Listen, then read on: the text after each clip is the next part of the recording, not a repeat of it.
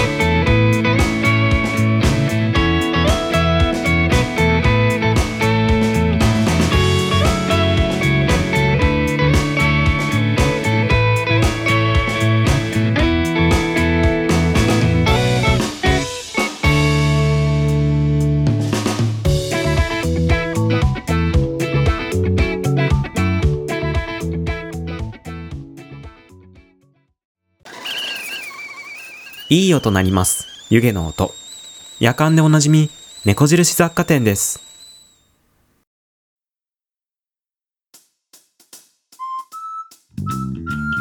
新年明けましておめでとうございます。はい。今年もどうぞよろしくお願いします。えー、改めまして、えー、0.93Hz の放送室室長の若草フクロウでございます。いやー、2022年入りましたね。もう入ったのはもう1ヶ月ぐらい 前なんですけど、うん、この放送を収録しているのはちょっとあの2月の初めの方なんでね、あの、もう1ヶ月過ぎちゃってるんですけど、えー、はい、明けましておめでとうございます。はーい。いやいやいやいやいや。うーん、2022年ですよ。ねえ。いやーもう2020年に入ってからもうあっという間でしたよ。うん。コロナコロナとかねいろいろあってなんかもう激変した2年でしたけどもう本当にあっという間にね2年経っちゃいましたからね。いやーなんか時が経つのは早いもんだななんて思ってますよ。ええ。うんうんうん。はい。そういえば皆さんどんな年明けでした？お正月とか。それこそねあのー私若草フクロウはすごいゆったりとしたお正月を迎えることができました。いやね、あのーて言うんですかね。あのーお正月って言ったらやっぱり規制があるじゃないですか。普通だったら。まあ普通、普通、普通がどういう普通なのか、あの人それぞれなんてあまり普通っていう言葉は使えないんですけど、あのー私はいつもあのーね、あの父の実家、母の実家に、えーっと、行ってね、で、おじいちゃん、おばあちゃんと会ってっていう感じだったんですけど、やっぱりね、コロナの影響がありまして、うん、コロナの影響でちょっとね、お正月に来るのはちょっとやめておこうかっていう、ちょっと、ちょっと悲しい理由があるんですけど、ね、やっぱりコロナだから移しちゃまずいし、うん、ちょっと、今回控えようかっていう話になったんですけど、あのーそのねそういう理由もあってすごいね移動がないお正月ですごいすごいゆったりしたお正月でしたね。いやお正月のあの慌ただしさも結構好きなんですけど今年はあのー珍しくとてもゆったりしたお正月を過ごすことができました。うん。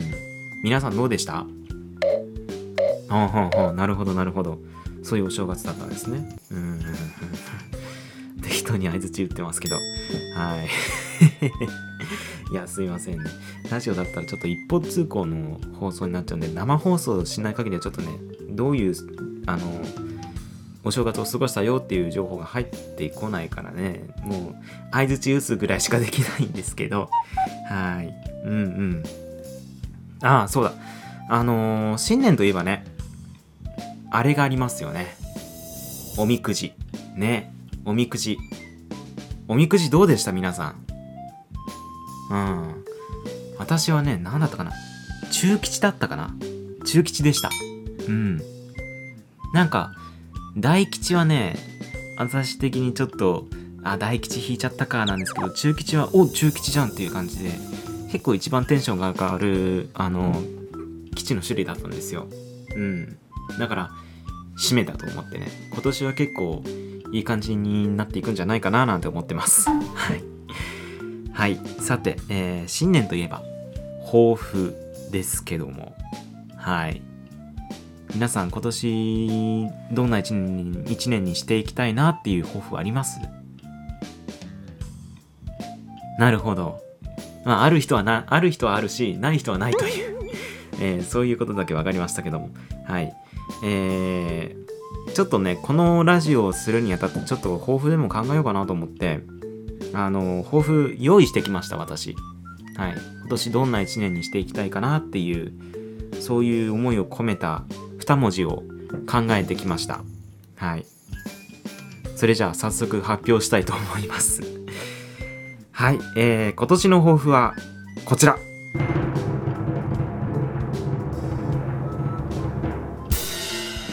健康。健康。うん、なんかすごいおじいちゃんみたいな抱負になっちゃったんですけど、はい。健康ですね。えー、この新年の抱負、うん、今年の抱負、えー、どういう意味なのかと言いますと、心も体もすくすくと健やかにという、なんか今度赤ちゃんみたいな、すくすく健やかってなかなか言わないですけども、えー、心も体もすくすくと健やかにという意味の健康という言葉でございます。まあ皆さんご存知ですよね。健康ですから。あの、あの健康ですよ。うん。肩甲骨の健康とかじゃなくて、あの普通に健やかなる健康です。はい。本当おじいちゃんなんか赤ちゃんなんかどっちにどっちなのかはっきりしてほしいそういう抱負でございますけどもまあどっちでもいけるんだから幅広いよねっていうそういう抱負ですね。はい。まあなんでこういう抱負になったのかっていうとねあの去年のラジオを聞いてくださった方は多分知ってると思うんですけど去年ね体調崩したんですよ。だからね今年はねあの体調崩したくないなっていうことでね。体調崩したらもう何もできないですからね。そう健康が一番っていうのをね去年しっかり味わったんで今年はちょっとあのー、ね健康にすくすくと健やかに過ごしていきたいなと思ってます。だからねあの、今年はちょっと前の年とか今までの年よりも比べてちょっと自分にねあのこうこう言っちゃなんですけどあのちょっと厳しすぎたんですよね多分。うん。厳しすぎてそれでちょっと体調崩しちゃったっていうところがあるのであの、ちょっと優しくなりたいなっていう。ちょっと甘くとは違うんですけどもうちょっとあの自分をいたわりたいなと思います。はい。いやちょっと自分をいたわってねあの自分の健康を第一に規則正しい生活を送ってで余裕のあるねあの、心を持ってそれで過ごしていきたいなと思ってます。うん。そうだね。うん。過ごしていきたいなと思ってますよ私は。とね健康が一番ですよ本当に。健康が一番。そう。だから今年はねどんな年にしていきたいとかってどんな年にしていきたいかって言われたらとにかく本当に健康第一第一でね健康第一で自分のペースでゆっくりまったり、えー、若草フクロウとしての活動をやっていきたいなと思ってます。でねあの若草フクロウの中の人のね生活がね今年結構ガラッて変わっちゃうんですよ。そう。あのー、今年からまた新しい生活が4月から始まります。そう。だからちょっと活動自体がねちょっと結構スローペースになるかもしれないんですけどあでもやめるとかそういうことはまだ考えてません。うん。多分ないと思います。うん。ちょっと更新ペースがすごく遅くなるかもしれませんが慣れてき次第ちょっと回復してくると思うんでね。うん。あの本当に継続していきたいんでまあここはあまり気張らずにぼちぼちという言葉を使わせていただきたいなと思います。はい。新しい生活が始まるんでここからちょっとぼちぼち頑張るという。今年はねぼちぼちという言葉をちょっと巧みに利用してえー、過ごしていきたいなと思ってますんで。はい。どうぞよろしくお願いします。はい。さてさて、えー、2022年が始まって約1ヶ月。私はねこの期間にねまたいい癖なのか悪い癖なのかわからないんですけど またいろんなものにね手を出してしまったんですよ。うん。いろんなものに手を出してしまった。こう〇〇には手を出すなっていうそういうセリフがありますけど私はね〇〇にもう手を出し尽くしてしまったっていう言葉がぴったり合ってしまうそういうそういう人でございます。はい。というわけで今回はねそのいろんなものに手を出してしまった何に手を出してしまったのかっていう話をちょっとねあのしていきたいなと思いますどうぞよろしくお願いします Broadcast 0.93. いい音鳴ります。湯気の音。夜間でおなじみ、猫印雑貨店です。行ってきます。会社に行くまでに時間があるな。新聞でも読もうかな。よし、印刷できたぞと。さてと、八番街の情勢は八番街の情報なら私たちにお任せを第八新聞です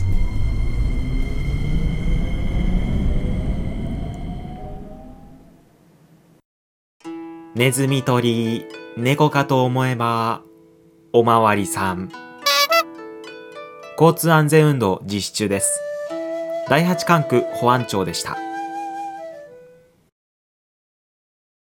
はいというわけでなんか新聞の CM が入ってましたね。何でしたっけ？第八新聞でしたっけ？うーん。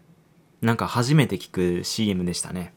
というわけで、えー、ここからは、そう、第八新聞のお話をしていきたいなと思います。はい。どんな新聞なのかと言いますとね、あの、第八新聞というのは、八番街の新聞という意味です。うん。だから第八新聞という名前ですそうこの第八新聞が舞台になっている八番街という名前の町があるんですけどこれがね今私が連載しているあのキラキラ星の作り方っていうねあのー世界っていう物語の世界に舞台なんですよ。そう。キラキラ星の作り方っていうストーリーの中に登場する町まあその物語の舞台になってる町の名前が八番街っていう名前の町なんです。そこの新聞です。はい。まあ簡単に言ってしまうとキラキラ星の作り方っていう物語の世界観の新聞を作り始めましたわかります？結構ねマニアックなことやってるんですよ最近うんうんなかなかねあのー、ん？ってなるかもしれないんですけどちょっとそういうマニアックなことをやってます。まあ、簡単に言ってしまうと、新聞を作り始めました。はい。新聞を作り始めました。でね、この新聞ね、ある特徴があるんですよ。そう。どんな特徴かっていうと、なんと、な、な、なんと、全国紙なんです。は？って思いました、今。いや、でもね、全国紙なんですよ。うん。まあ、この新聞の特徴があるんですよ。ある特徴があります。それが、全国のコンビニで印刷できるっていう点なんです。びっくりしたでしょ、今。まあ、詳しく説明すると、あの全国のローソンファミリーマートポプラグループのコピー機で印刷できる新聞を作ったんですそう今挙げた3つのコンビニエンスストアはねあのーコピー機にネットワークプリントっていうサービスが入ってるんですよ。うん。あのセブンイレブンのネットプリントとは違って今挙げたローソンファミリーマートポプラグループのコピー機にはネットワークプリントっていうサービスが入ってるんです。そのサービスを活用した新聞を今回作りました。はい。そうですよ。もう番号を入力したらねガガガガガガガガガビービリビリビって出てくるんですよ新聞がコピー機からこうベーって出てくるんですよそうだから全国で刷れる全国紙の新聞を作ったんですすごいでしょねいやまさか新聞まで作り出すとはね自分でも思ってなかったんですけどあのー、大変でしたよ。作るの。いやさすがにねちょっと大変ですよ。作るのは。どう考えても。うん。いや楽しかったんですよ。とってもね楽しかったんですけどあのね相当大変だったんですよ。何が大変だったかっていうとねあの新聞ってこう文字がぎっしり詰まってるじゃないですか。だから文字適当に詰めときゃいいんじゃないって思われるかもしれないんですけどそれじゃあ納得いかないんですよ。それじゃあね納得いかないっすよ。納得いかないからあの定規持ち出してあの定規持って電卓持ってでそれで定規で測って赤ペンでここ何ミリ何ミリって計算してでそれでそれをあのなんなんでしたっけ？あの新聞はね A なんていう A 単 A3 とか A4 とかそういう企画じゃないんですよ。なんだったかな？確かえー、っとねちょっと待ってくださいね。思い出しますよ。えっとね新聞のちょっと調べようね。新聞の大きさはあブランケット班。ブランケット班って言うんです。そうブランケット班っていうねあのー縦 546mm 横 406mm の紙なんですよ。そう。1ページのサイズがね。うん。だからあの A3 とかそういう呼ばれるサイズとはちょっと違うんですよ。だからあのちょっとね計算したんですよ。こう見やすいサイズがどのぐらいなのかなっていうふうに計算してで最終的にねちょっとあのもう新聞作ってる方がいたんでそのサイトもちょっと流用して作ってみたんですけどね。あのー大変だったんですよ。本当に。もう新聞紙赤ペンだらけなんですよ。もう何書いてるか分かんないぐらい赤ペンでもう文字バーって書き込んでねすごかったですよ。ちょっと今手元にあるんですけどいやよく書き込んだなこんなに。いやね実を言うとあの僕あんまり新聞読まないタイプなんですよ。あのうん。新聞読まないタイプだったんですけどあの今回新聞を作るにあたって大量のあの昔の新聞から今の新聞までちょっと見てきたんですけどあのよく考えてありますね。こう上から目線になっちゃったけどあのすごくデザイン性優れてるんですよ。新聞って広告入っててでそれで伝えたいことが書いてあってでいろんなバラエティ欄もあってで天気予報まで入ってると。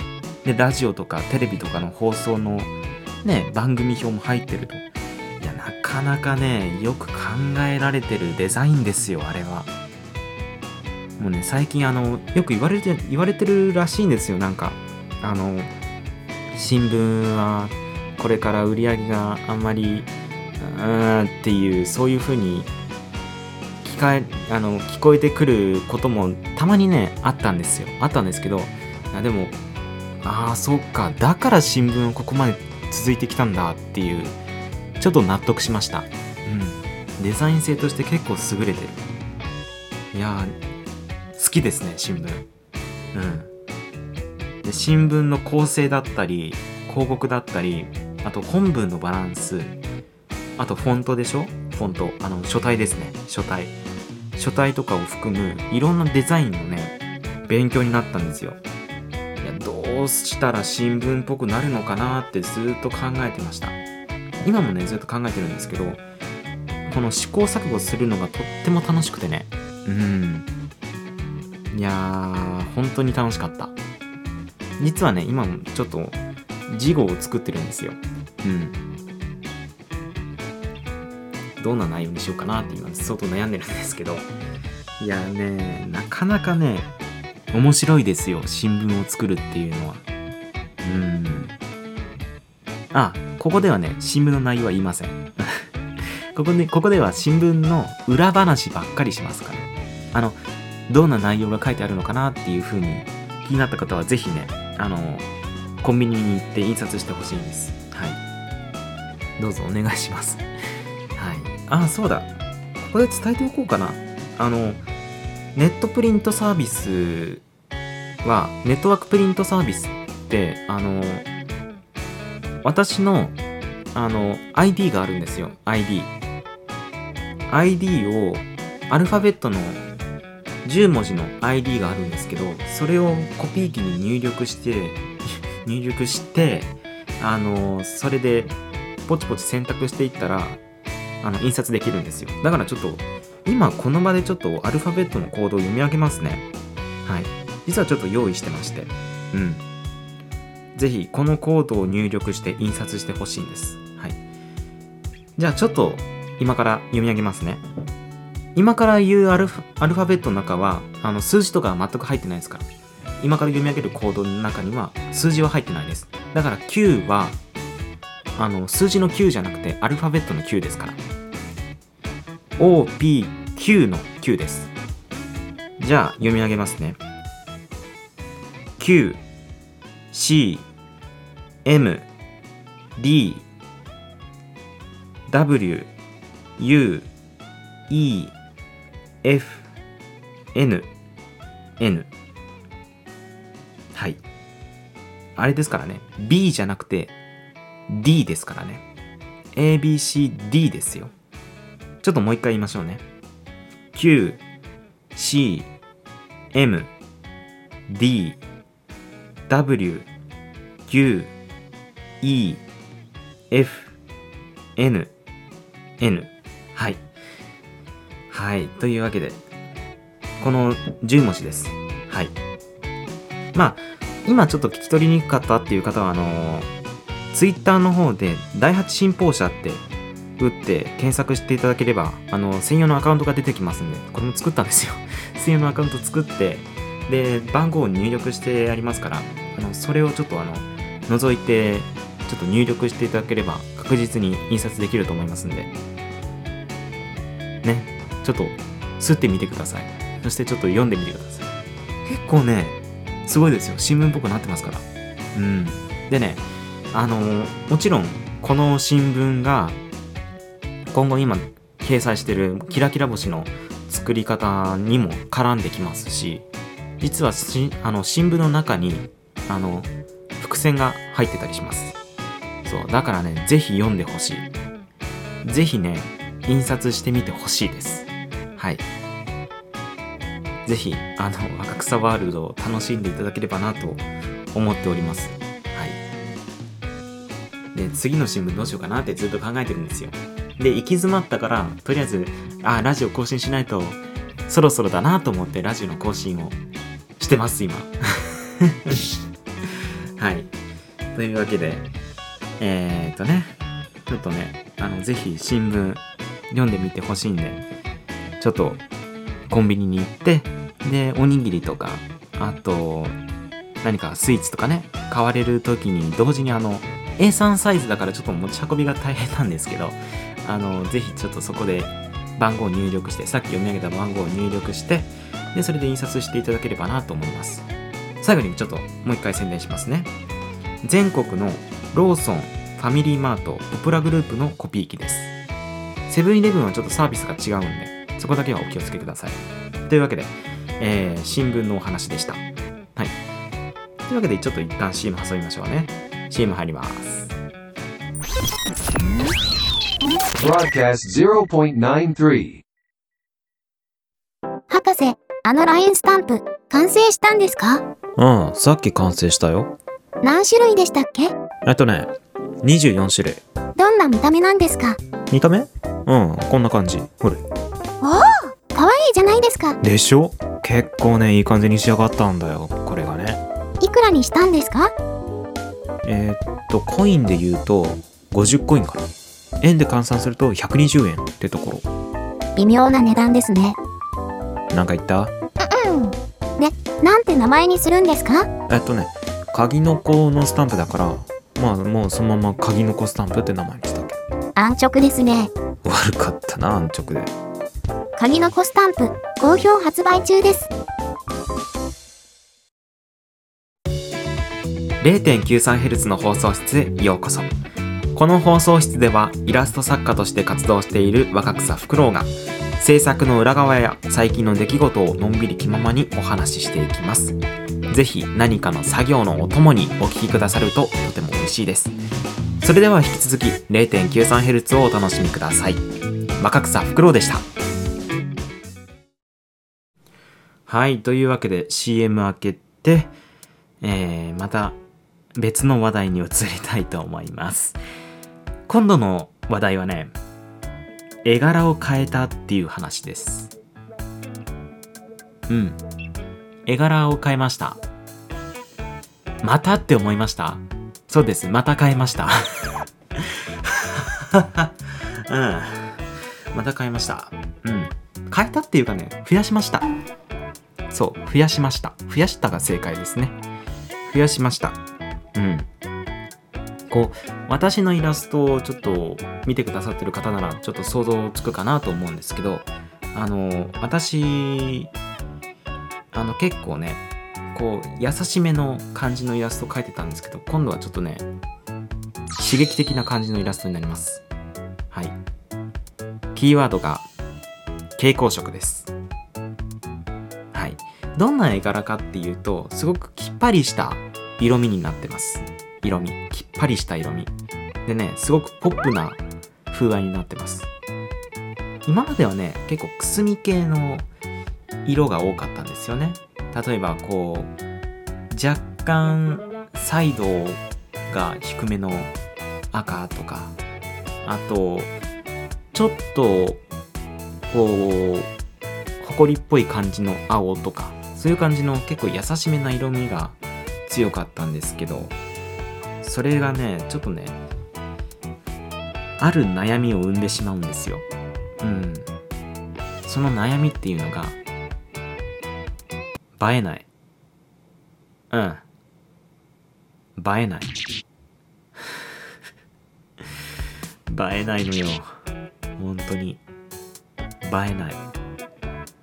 あの、インスタ映えとか言われる。あの、映えないですね。映えないんですよ。色味が優しいとね、映えないっていう、そういうちょっとデメリットがあるんですよ。もちろんね、あの、い優しい色味で、めちゃくちゃいい絵を描かれる方は本当にたくさんいらっしゃるんですけど、あのね、私の場合、映えないんですよ。なんかこう、パッとしないっていいんですかね。うん。いや、そんなことないよなんて言ってくれる方は、あの、本当にいてくださっても本当にありがたい限りなんですけど、こう自分で言っちゃうと、こう、なんて言うんですかね、物足りないんですよね。物足りないんですよ。うん、だからね、ちょっとあの、なんて言うんですかね。うん。だったらちょっと、絵柄の幅を増やしていこうじゃないかということで、ちょっとね、うん、増やしました。こう結構悩んでたんですよ。これ、色とかかなと思って、こう、コントラストが低いと、コント低いって言い方で合ってるのかな？コントラストが結構きっぱりしてないと、こう、人ってあまり認識してくれないんですよ。こう、数秒間の間だと、間だと、ね、こう、スクロールするじゃないですか。スマートフォンを。こう、スースースーって、スーってやった時に、パッて目につく色とか、こう画像っていうのは大体あのきっぱりした色味だったり色使いだったりそういう絵だと思うんですよ。そうじゃないですか。ね。となった場合となった場合あのこう自分のイラストをあんまりこう貶めるようなこと言いたくないんですけど映えないんですよ。それがね私にとってすごく深刻な悩みでして。え本当にあの超ダメージが入るんですよ。こうあ今回も伸びなかったかそっかってなっちゃうんですよ。それがねちょっとね辛くてね。うん。だから思い切って蛍光色使いたいなと思ってたんですけどなかなか踏ん切りがつかなくてね。うん。でそれでうんどうしよっかなーって思ってたんですけどある時ちょっとねあのおって思ってこれ今だったら蛍光色いけるんじゃないかっていうタイミングが来まして。で蛍光色使ってみたんですよ。そしたらねいけました。ええ。いけました。思い切ってね蛍光色やってみたんですよ。そしたらねめちゃくちゃいい絵が描けました。でね蛍光色と一緒にあるものも導入したんですよ。それがドット。うん。ドット。ドットって分かります？あのドットって言ってもね2種類あるんですよドットっていうのは。あの今あの私が話してるのはあの水玉模様のドットです。あの昔のマリオとかピカチュウとかそういう感じのあのゲームのグラフィックのあのドット絵って言われるドットじゃなくてあの水玉模様。あの漫画のトーンって言われる感じですね。あの丸が集まって影を織りなすあのトーンと呼ばれるドットですね。そっちのドットを話してます今。だから蛍光色と一緒にドットも導入してみたんですよ。そしたらねめちゃくちゃいい仕上がりになりました。この技法はねもうもともとあるんですよ。もともとあの有名なイラストレーターの方だったりあの本当にイラスト描かれる方が結構あの大御所な方が結構使うそういう技法なんですけどあのそれをちょっと今回私の絵柄にどう落とし込もうかなってずっと悩んでたんですけどある時ピーンってあの糸がほどきましてで描いてみたらめちゃくちゃいい感じに描けたっていうそういう話なんですよ。そういう話なんですよ。いやーねちょっとね落とし込むまで時間かかっちゃったんですけど今回やっと自分の絵柄に落とし込むことができましてそれも今ねあの Twitter と Instagram の方で見れますのでもしよかったらあの覗いてみてください。そう Twitter とね Instagram がねその最近の絵柄になってから本当にねパッと華やかになったんですよ。とっても明るいねこう見てて元気が出るそういう感じのねあのイラストになってます。だからねもうねそれを見てちょっと元気をもらってきてください。僕もね結構元気もらってます。自分の絵で。自分の絵から元気をもらってます。だからね是非ちょっと見てみてほしい。こうよいしょちょっとごめんなさいね。よいしょはい。失礼しました。マイクがちょっとよいしょ。是非ちょっとね見てみてほしい。うん。是非見てみてほしいです。そう。だからねこれからはちょっと気分によってね気分によってあの使い分けていきたいなと思ってます。こう画風とかね。例えばあの今掲載してるキラキラ星の作り方。あれはくすみ系の色を今後も使っていきたいなと思ってます。であの例えば1枚のイラスト。今投稿してる分だとお仕事シリーズですね。お仕事シリーズ系のイラストはあのー蛍光色を使っていきたいなと思います。それも黄色。黄色をねふんだんに使っていきたいなと思います。今投稿してるお仕事シリーズっていうのがねあのこれまたいいいい絵なんですよ。自分で言っちゃうのもあれなんですけどあの例えばお医者さんといえば何が思い浮かびますか？例えば注射器とか。あとお薬とか。あと補聴器じゃない。聴診器。うん。失礼聴診器とか、そういうあの、お医者さんといえばって言われるもの、あと、頭の上についてるあの CD みたいなね、鏡。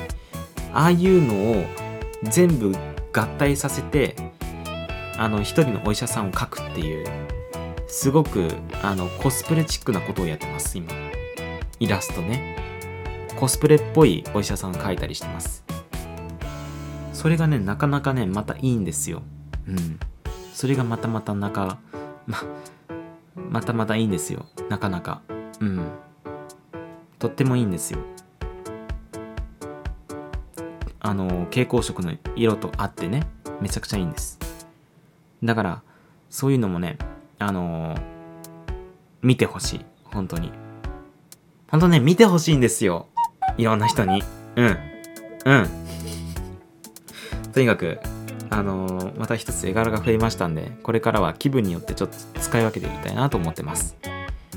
というわけで、えー絵柄を変えたという話でした。でね、今の話とちょっとリンクするんですけど、またちょっと話が変わるんですけどね、ある表現方法も私手に入れました。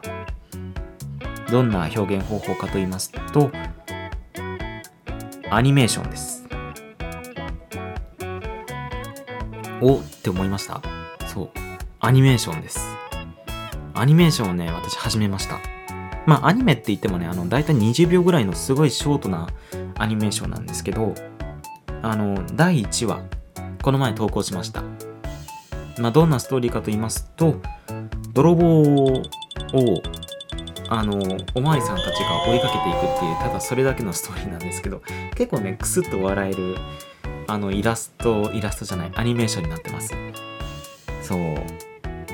結構いいよ。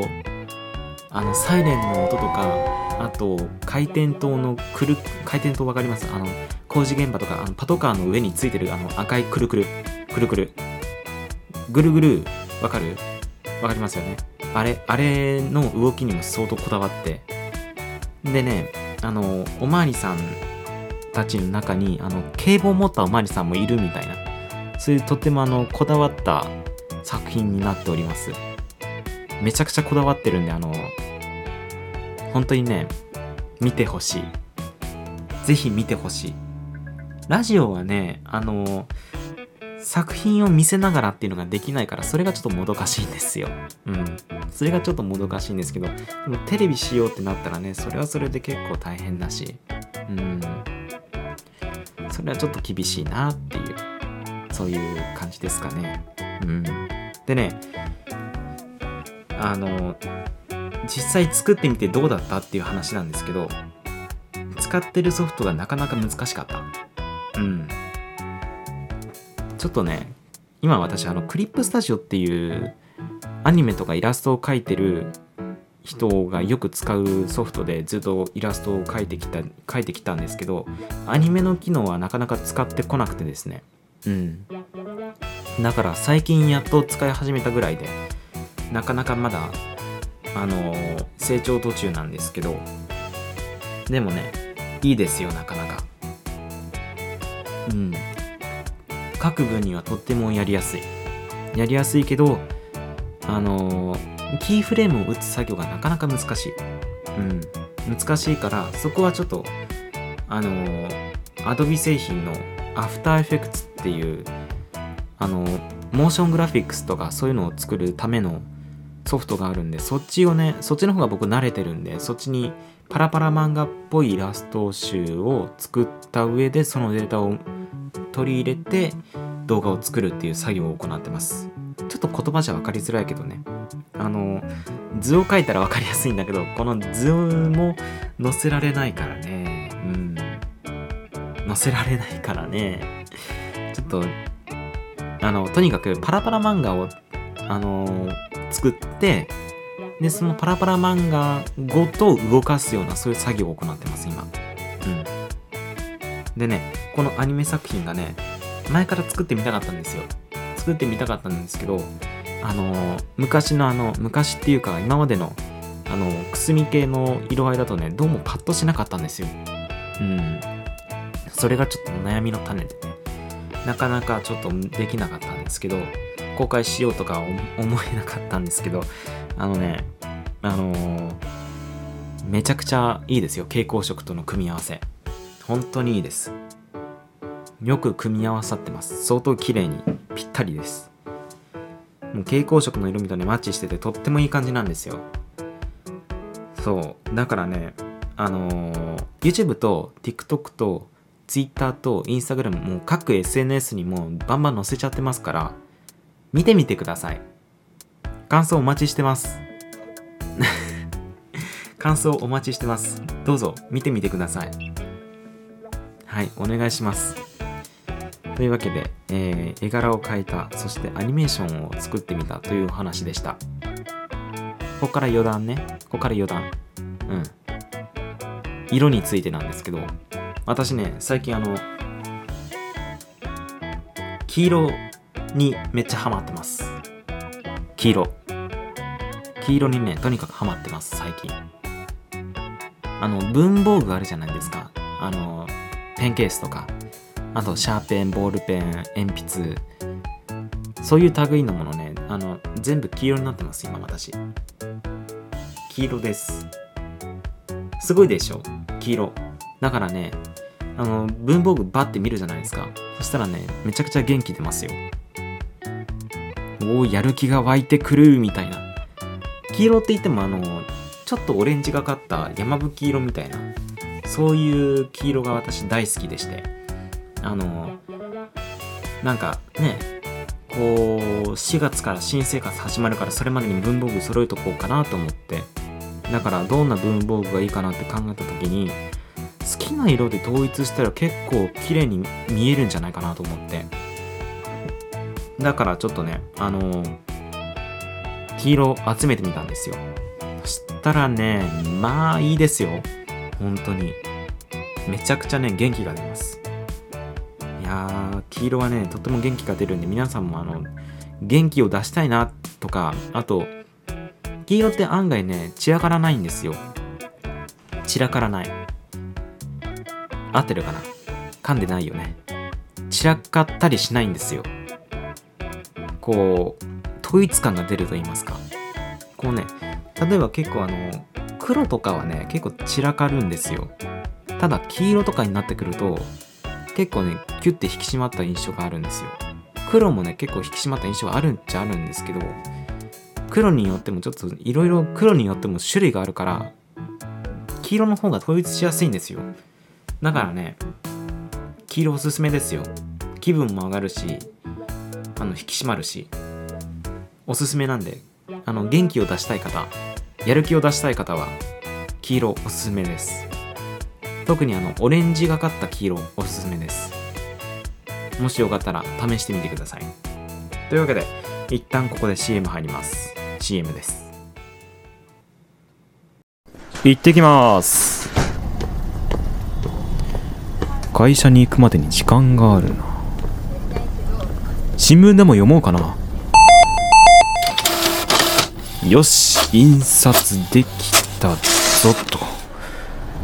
さてと八番街の情勢は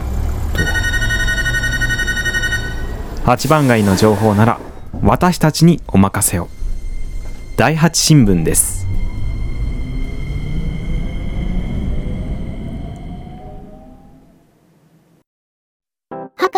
あのラインスタンプ、完成したんですか？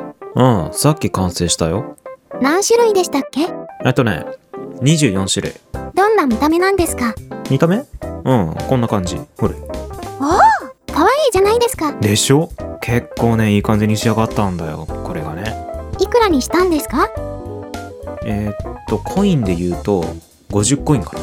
円で換算すると120円ってとこ微妙な値段ですね。ろなんか言った？うん。で、なんて名前にするんですか？えっとね鍵の子のスタンプだからまあもうそのまま鍵の子スタンプって名前にしたけ安直ですね。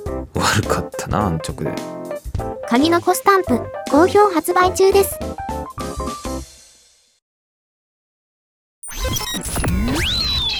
Broadcast 0.93. 時刻は11時30分ですここでトラフィックリポート天の川交通管制センターの天川さんです天川さんはい、お伝えします。まず、高速道路の状況です。第三角環状線に目立った渋滞はありません。第三角環状線の織姫インターと彦星インターの間の所要時間は、内回り、外回り、ともに1時間です。アルタイル線の下りでは、飯田インター付近で4キロの渋滞です。サソリ線は額ヶ丘インターと小堤インターの間で発生したキラキラ星の落下事故の影響でキラキラ星天体観測所第8管区保安庁の指示のもと2車線が規制されています。その影響で上りで2キロ下りで2キロ半の渋滞です。額ヶ丘インターから小堤インターまでの所要時間は70分です。ところで今日は蛇使い駅伝が行われています。午前9時に弓手町をスタートし頭や犬飼飯田鱗坂坂月を経由し午後2時半に妻崎町にゴールします。そのためコースとなる街道8号や6号7号坂月妻崎線そしてそれに付随する蛇使い環状線は選手の通過に伴って一時的に交通規制が行われます。現在選手は犬飼方面を通過中です。また交通規制の影響からか犬飼インターの北口でトラックとタンクローリーの衝突による車両火災が発生し蛇使い環状線は頭インターから鱗坂ジャンクションにかけて両方向ともに通行止めとなっています。そのため蛇使い環状線は大変混雑しています。現在走行中の方は電光掲示板や保安要員の指示に従い注意して走行してください。街道404号線は先日発生した土砂崩れの影響で引き続き全面通行止めです。なお八番街交通局の通達によると街道404号線は今年をもって管理が終了する見込みとなりました。この時間鉄道各社航空各社は平常運行です。以上天の川交通管制センターからトラフィックリポートをお送りしました。天川さんありがとうございました。次のトラフィックリポートは次回の放送です。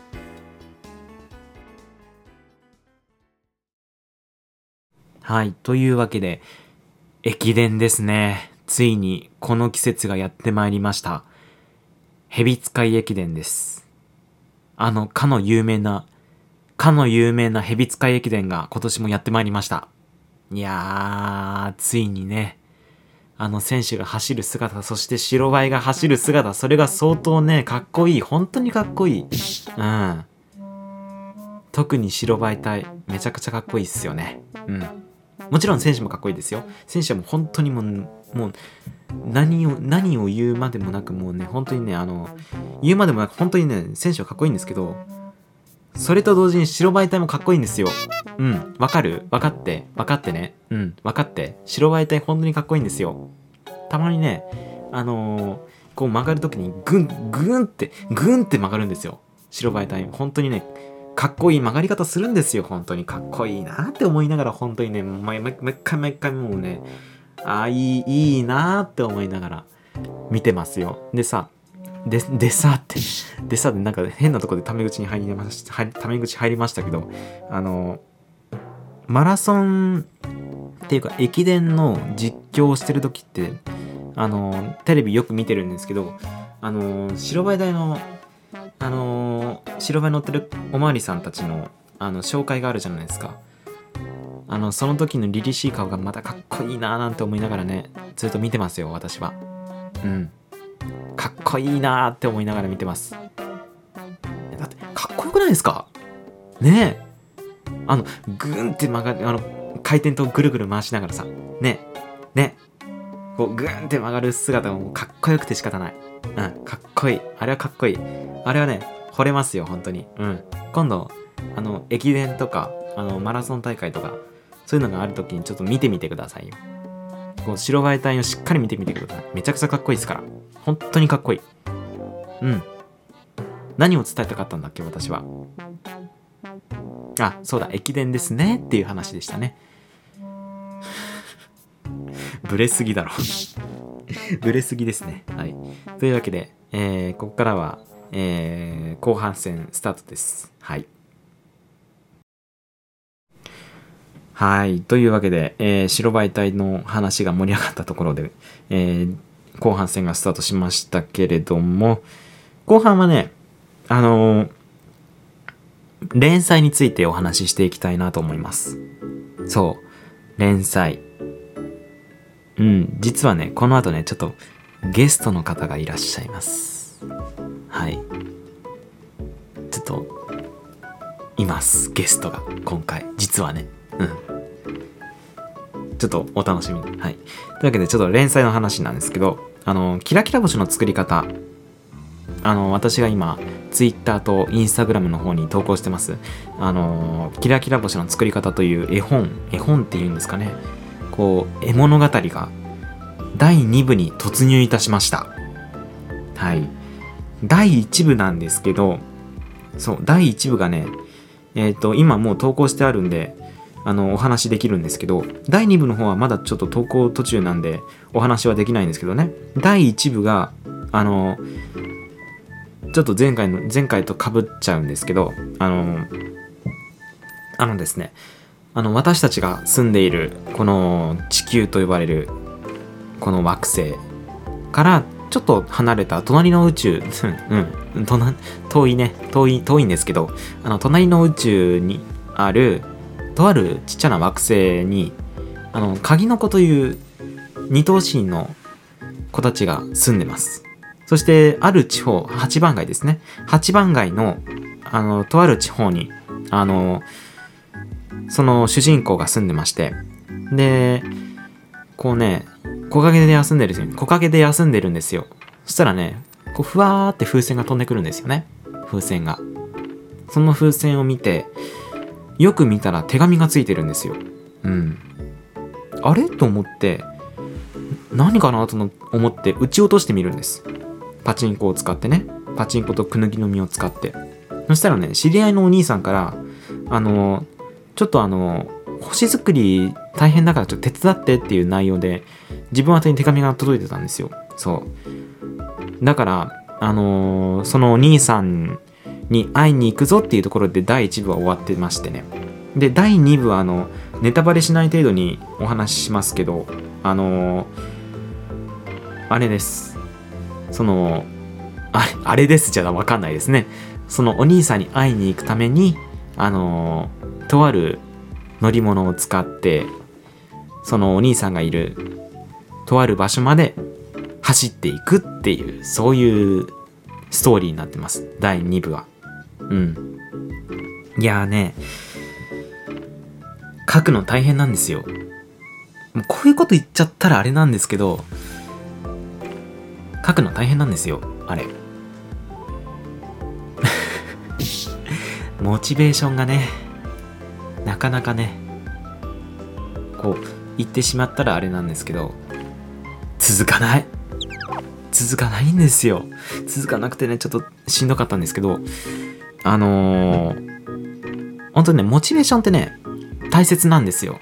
モチベーションさえあれば、もう、一日に何枚書くことだってできるんですよ。もう体力的な話になってくるとちょっとややこしいんですけど、あの、モチベーションさえあればもうね、体力が続く限りは書けるんですけど、モチベーションがないとね、もう書けないんですよ。一枚も。うん。書けない。絶対書けない。で、モチベーションはね、あの、どうしようもできないんですよ。ないから、こうね、対処法がね、なかなか思いつかなくてね、こう、うん、なんかモチベーション上げる方法ないかなと思ってずっと研究してたんですけど、この度ね、あの、モチベーションを上げる方法見つかりました。うん。見つかりました。そう。それがね、配信です。はい。配信。まあ、どういうことかと言いますと、ツイキャスっていう、あのーサービスがありまして、そのツイキャスっていうね、サービスだとあの画面共有ができるんですよ。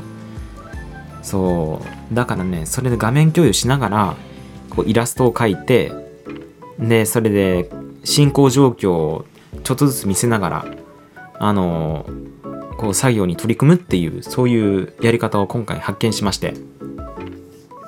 ね。こう見られてるとね、緊張するんですよ。緊張するんですけど、見られてる分、すごくあの、書かなきゃっていう気持ちになって、めちゃくちゃはかどります。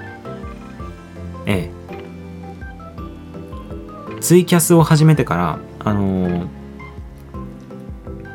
何ページ進んだかな。1日2ページは確実に進むようになりましたね。ええ。計算すると2ページは確実に進んでます。1日2ページぐらいも本当に進んでます。で、あのー、ほんとね、視線があるとね、変にこうダラダラできないんですよ。こう、こう言ってしまったらあれなんですけどね。うん、視線があるからこそ作業がはかどるっていう。まあそりゃそうなんですけど、あんまりね、こう見られてると、こう書けなくなるタイプの方がいるんで、これはあまり人にはお勧めできないんですけど、私の場合はあの、絵を描くことに関しては作業が進むタイプでした。うん。こう、えーどんな風に描いてるんだろうってワクワクされながら見るとね、あ、頑張んないとね、ここはもうちょっとね、腕の見せ所だね、なんて思いながらずっと描いてるんですけど、あの、私のタイプだったら、私的には当たりでした。これあの、万人にはお勧めできないんですけど、ほんとね、私は合ってました。うん。私は合ってました。あれですからね、本当に決して人におすすめするわけじゃないんですよ。こう見られる、見られるってなかなかちょっと、あの、結構、あの、精神的に来る場合があるんで、あんまりこう、おすすめはできないんですけど、でもね、いいですよ。とっても。うん。もう進めちゃってるね。進めちゃってるね。うん。これはね、私にとって大発見でした。うん。新たな扉でしたね。だからちょっと今後もね、あの、作業がはかどりそうにないなっていう時はちょっとやってみようかなと思って、第3部を書いて、書く時にちょっと公開しつつやっていこうかなと思ってますんで、もしあの、お時間が合う方は、あのちょっと覗いてみてください。あの、ツイッターの方にあの、作業をするときはちょっとリンクを貼りますんで、うん。もしよかったらちょっと覗いてみてください。はい。ちょっとね、あの、インスタの方だとちょっと載せづらいんでね、あの、ツイッターの方だけに連絡になっちゃうんですけど、失礼。あのーとにかく、ツイッターの方でちょっと連絡しますんで、あの、よし、も、もし予定が合う方はちょっと覗いてみてください。覗いてあげてください。で、見てみ、見てあげてください。監視してあげてください。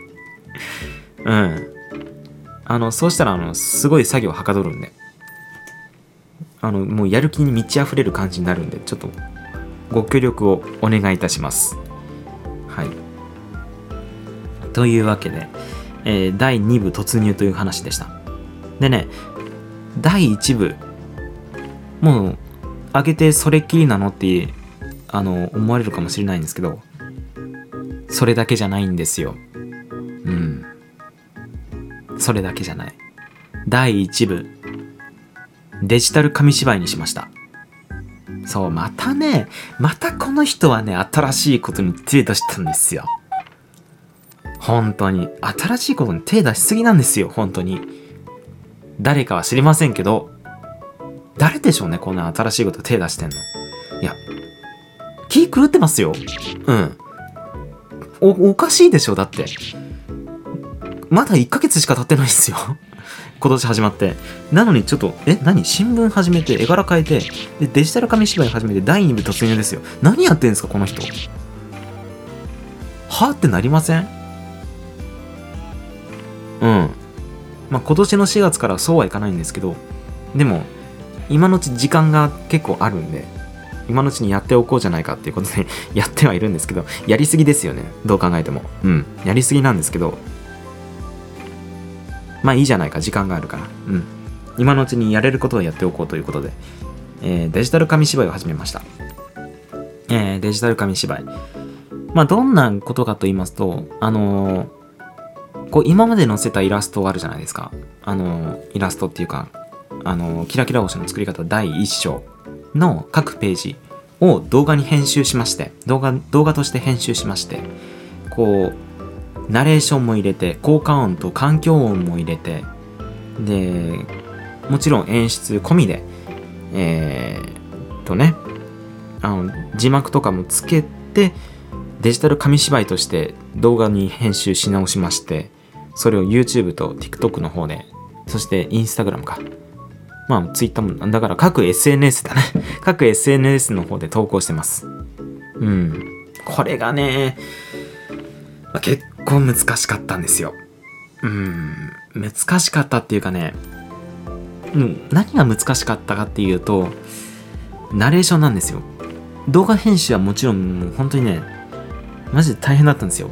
動画編集は本当に大変だったんですけどあのー一番の難所だったのがナレーション。ナレーションね最後まで悩んだんですよ。うん。あのーラジオ今こうやってラジオで話してるじゃないですか。この時の声の出し方とナレーションの時の声の出し方って全然違うんですよ。こうねあのラジオで今話してる時は普通にもう地声で話しちゃってるんですよ。地声。こういう普通の今僕が話してる普通の声をこれ普通の声なんですけどこの声の出し方じゃなくてこう息を多めに出すんですよ。息を多めに。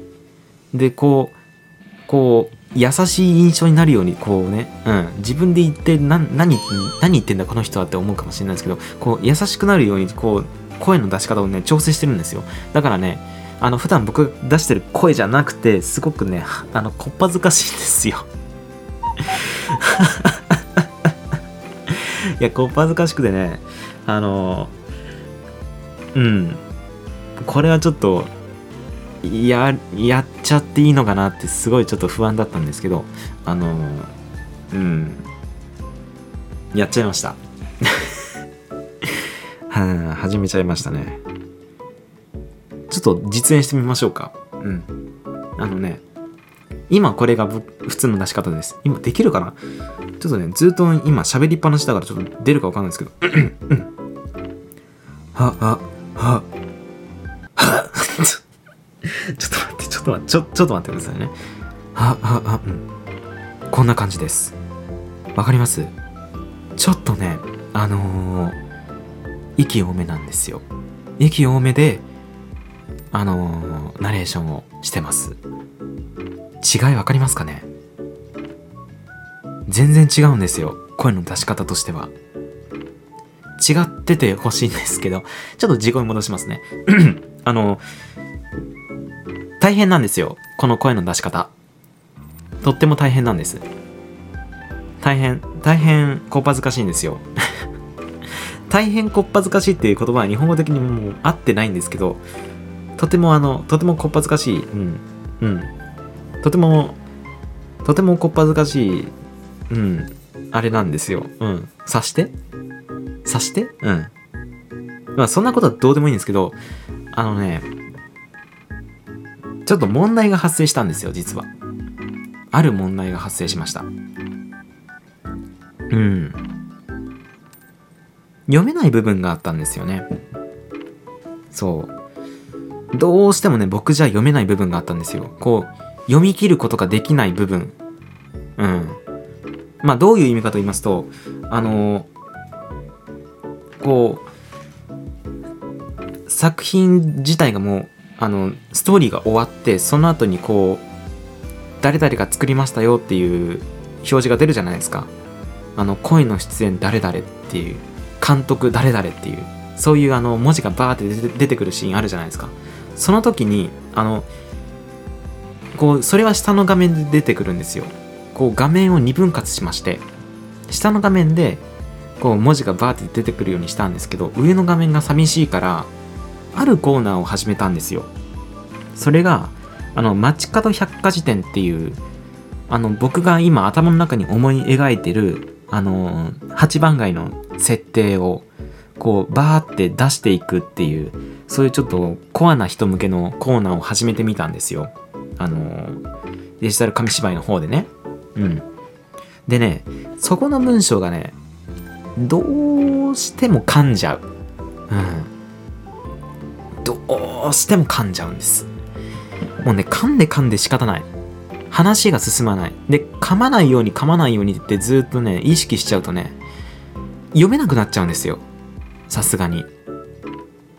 こうねあの設定を読み上げる時って結構単調な感じでねあのすごい淡々と読み上げるのが一番理想的なんですけどこうあの僕が読み上げると感情がこもっちゃうんですよ。感情がこもっちゃう。だからこう読めなくて。うん。だからせあの設定を読み上げる担当の助っ人を呼びました。実は今回。助っ人。それがあのさっき言ってたあのゲストの方です。はい。助っ人をお呼びしました。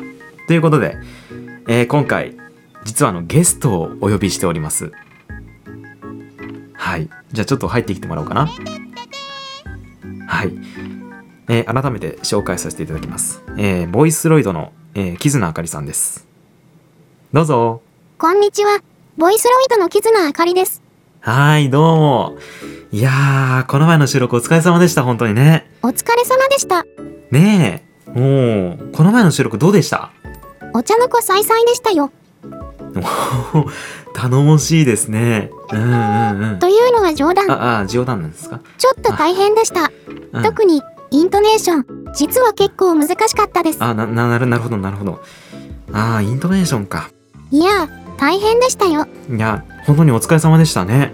うん。ちょっとねこの前あのあの読み上げてるところちょっと見学させてもらってたんですけどやっぱりねそこは大変そうでしたね。うん。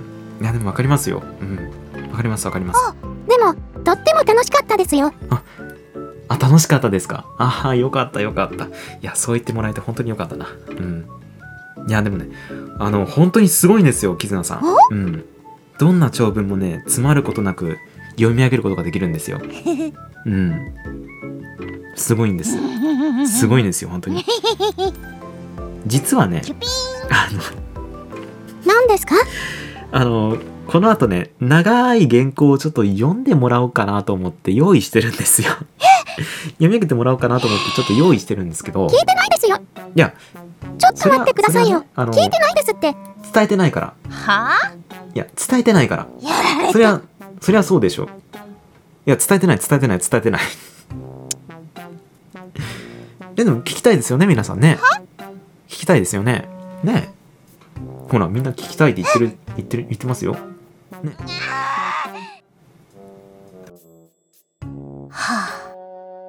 わかりましたよ。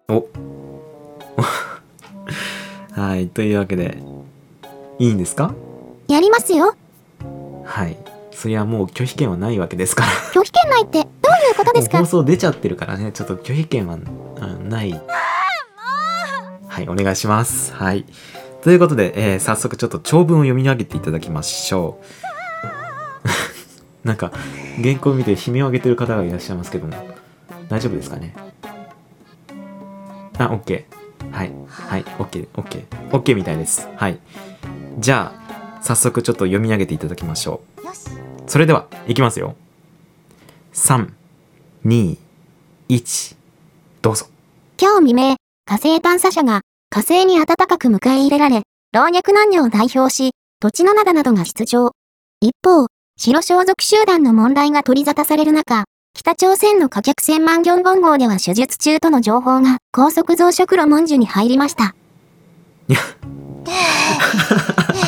いやー、お見事、お見事。いやー、すごい。いや、よ、噛みませんね、本当に。すごいな。いや、本当にすごいな。し、心臓が破裂するかと思いましたよ。あ、心臓。すいません。いや、本当む、無茶言っちゃって、本当すいません。すいません。すいませんでした全く。ですよ。いや、いや、でもね、すごいでしょ、皆さんね。全く噛まないんですよ。うん。いやー、すごい。いや、僕は本当に噛んじゃうから。うーん、すごいんですよ。本当に。噛まないでしょね。いや、すごいですよ、本当に。もちろんです。あプロですから。プロです。あー、名言ですね。名言いただきました。名台詞ですね。はい。というわけで、あのそう。というわけでね、あの、デジタル紙芝居、あの、私がね、本編の方をナレーションを担当しまして、で、キズナさんが、あの、街角百科事典のナレーションを担当します。はい。というわけで、あの、二人三脚でやっていきますんで、どうぞあの、第2部第3部そしてどんどんどんどん続いていくと思いますけどもちょっとこの2人で二人三脚でやっていきたいなと思ってますんであのどうぞ。よろしくお願いします。ぜひぜひご覧ください。というわけで、えーここまで、えー若草フクロウと絆あかりでお送りしましたがちょっとここでお時間ですかね。ああそっかそっか。じゃあまた今度収録の時にお会いしましょう。何はい。え、なんかおこ、なんかやったんだから、おごれど、おごれど。ん缶コーヒーで、缶コーヒーでちょっと我慢してください。はい、はい、すいません。あのねうん。わ、わかったわ。缶、缶コーヒー2本おごるから。はい、はい、はい、はい、すいません。あ、あ、帰る。あ、そう。あ、というわけで、あの、絆あかりさんでした。はい。それじゃあ、ありがとうございました。それじゃあまた。はい。というわけで、えー、っとね、キラキラ星の作り方、第2部公開、そして第1部紙芝居として公開というわけで、えー、とね、これからもちょっと盛り上げていきたいなと思ってますんで、皆さんどうぞ、このビッグウェーブに乗っかっちゃってください。ビッグウェーブなのかはわかんないですけど、とにかくあの、いろいろ作品作ってますので、そちらの方ちょっとご覧いただければなと思います。どうぞよろしくお願いします。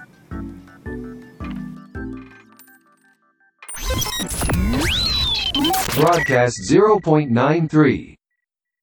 はい。というわけで、えー 0.93Hz の放送室第4回目、えーここまででございますけども、えー長長い時間ちょっと喋りましたけど、今回もね、なんか、前回はあの年末スペシャルということでなんて言ってましたけど、今年、今回はちょっとあの、初回スペシャルみたいになっちゃいましたね。初回っていうかあの、ね、あの、新年スペシャルみたいな、そんな感じになっちゃいましたけど、うん。というわけで、今回はね、ちょっとでし、あの、ゲストの方もお呼びして、で、ちょっと盛り上げていただきましたけども、いや、無茶ぶりをしてしまったんで、後でちょっと缶コーヒー2杯 2, 2杯分ちょっとおごらないといけないっていう、ちょっとペナルティーがつきましたけども、何？ペナルティーじゃないと。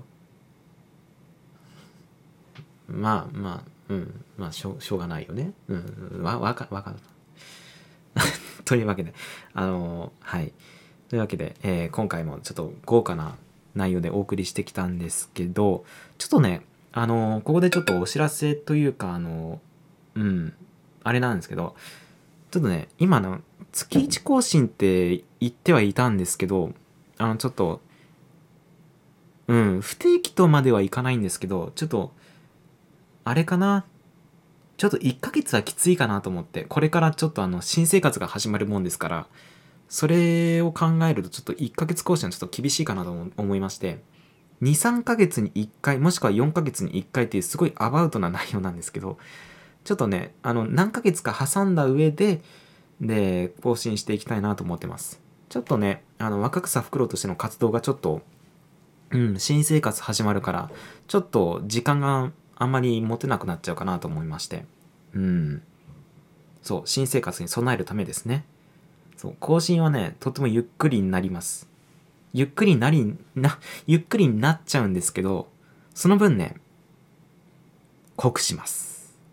そう、やめるとか、そんな甘っちょろいことは言いません。逆にね、濃くします。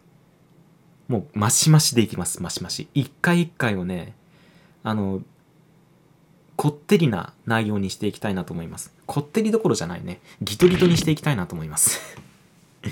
あれですね。あの駅の立ち食いそば屋の、あの、天ぷら並みにギトギトにしていきたいなと。これ言ったら怒られるね。すいませんでした。はい、すいませんでした。それぐらいね、あの重い内容にしていきたいと思いますんで。いや、駅のね、立ち食いそばはそんな重くないぞ。あれだな。ラーメンぐらいかな。もう本当にボリューミーなラーメンぐらいギトギトにしていきたいなと思いますんで。はい。あの、不健康そうな、ラーメンによってもいろんな種類がありますから、健康そうなラーメンもあれば、あの、あーこれ、これ食ったらやばいなっていうラーメンありますからね、そういうラーメンにしていきたいなと思います。はい。とにかくね、あのーちょっと更新はゆっくりになりますけど、その分濃い内容になります。効果音マシマシとかね、そういう感じにやっていきたいなと思いますんで、あの、今回の内容見てくださったら多分わかるんじゃないかな。あの、そういう感じにします。結構あの、濃い内容にしていきますんで、どうぞ、あの、お楽しみにお待ちくださいませ。次回の更新ね、いつだろうね。うーん。いつだろう。次回の更新ちょっとね引っ越しがあるんですよねうん引っ越しがあるからちょっとね新生活始まる上でちょっと引っ越しとかも入ってくるからその手続きとかで結構ね時間がなくなっちゃうんですよ次いつだろうね4月入っちゃったらちょっとね本当にバタバタしちゃうからどうだろうね。まあもしかしたらちょっと4月始まる前に1回できるかもしれないですね。うん。ちょっとまあお楽しみに。あの体調崩さない程度にぼちぼちやっていきますんで皆さんもあのぼちぼちお待ちください。はい。お願いします。はい。まあでもねあのあれですから僕これライフワークでやってるんであのやめたりはしないですからそこはご安心ください。というわけでえー、っとね本当に体を体のあの健康を保つことが第一ですからうん。あのセーフティーモードがかからないように。セーフティーモードかかっちゃったらねあの何もできなくなっちゃうからうん。とにかくそれがかからないように。まあかかったとしてもあのね体調崩さない程度にやっていきますんであのぼちぼちお待ちください。私もぼちぼちやっていきます。はいお願いします。というわけで、えー、0.93Hz の放送室第4回はここまでです。